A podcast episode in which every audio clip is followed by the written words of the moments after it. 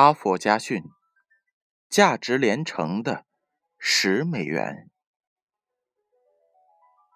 很多年以前，一个富有的老人和他年轻的儿子生活在一起。两个人都非常热爱收藏，他们拥有大量世界各国的珍贵艺术品。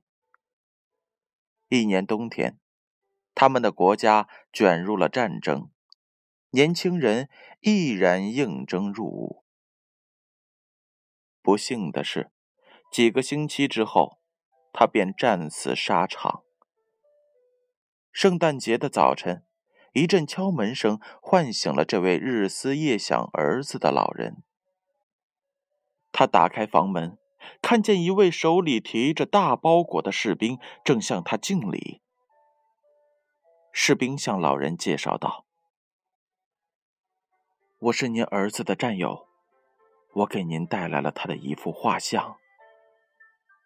儿子的这幅画像成了老人最为珍贵的财富。他将它挂在了客厅的正中央，天天对他凝视。相比之下，他觉得家里所有的收藏珍品此时都黯然失色。第二年春天。这位可怜的老人得了一场大病，不久就去世了。根据老人的遗愿，他收藏的所有艺术品将在这一年圣诞节那天拿出来拍卖。这个时候终于到来了，收藏家们从世界各地聚集到了拍卖现场，希望竞购到慕名已久的稀世珍品。出乎意料的是，拍卖会由一位非常普通的作品——老人儿子的肖像画开始。拍卖师介绍了这幅画的来历之后，向众人征求了一下这一幅画的拍卖底价，但是会场里一片沉寂。有谁愿意出一百美元买下这幅画？拍卖师问道。没有人说话。五十美元呢？还是没有人应答。这时，人群当中传来了一个不耐烦的声音：“谁会对那幅粗糙的画感兴趣呢？快把所有的珍品展示出来吧！”赞同声、附和声此起彼伏。不，我们必须首先拍卖这幅画，这是遗嘱的要求。”拍卖师坚决地说。谁愿意买下这幅肖像？过了许久，拍卖师再问到一次：“十美元，你会卖吗？因为我身上只有这么多钱。”在后排的走道上，老人家里的一个清洁工十分难为情的问道。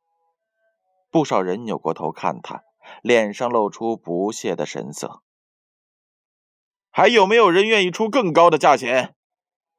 拍卖师大声的问道。没人回应。拍卖师扫视了一眼拍卖厅，然后高声喊道：“十美元一次，十美元两次，十美元三次，好，成交。”拍锤重重的落了下来。顿时，拍卖厅里的人群开始骚动起来。现在正式开拍，可以开始了吧？拍卖师无声的环顾了一下四周，郑重的宣布：“拍卖到此结束。”为什么？哦啊，我结束了？为什么？怎么回事？我们千里迢迢来到这块，难道就是为了要拍卖你这一幅名不见经传的十美元肖像画吗？不不不不，不止不止不止这些。没错，不止这些。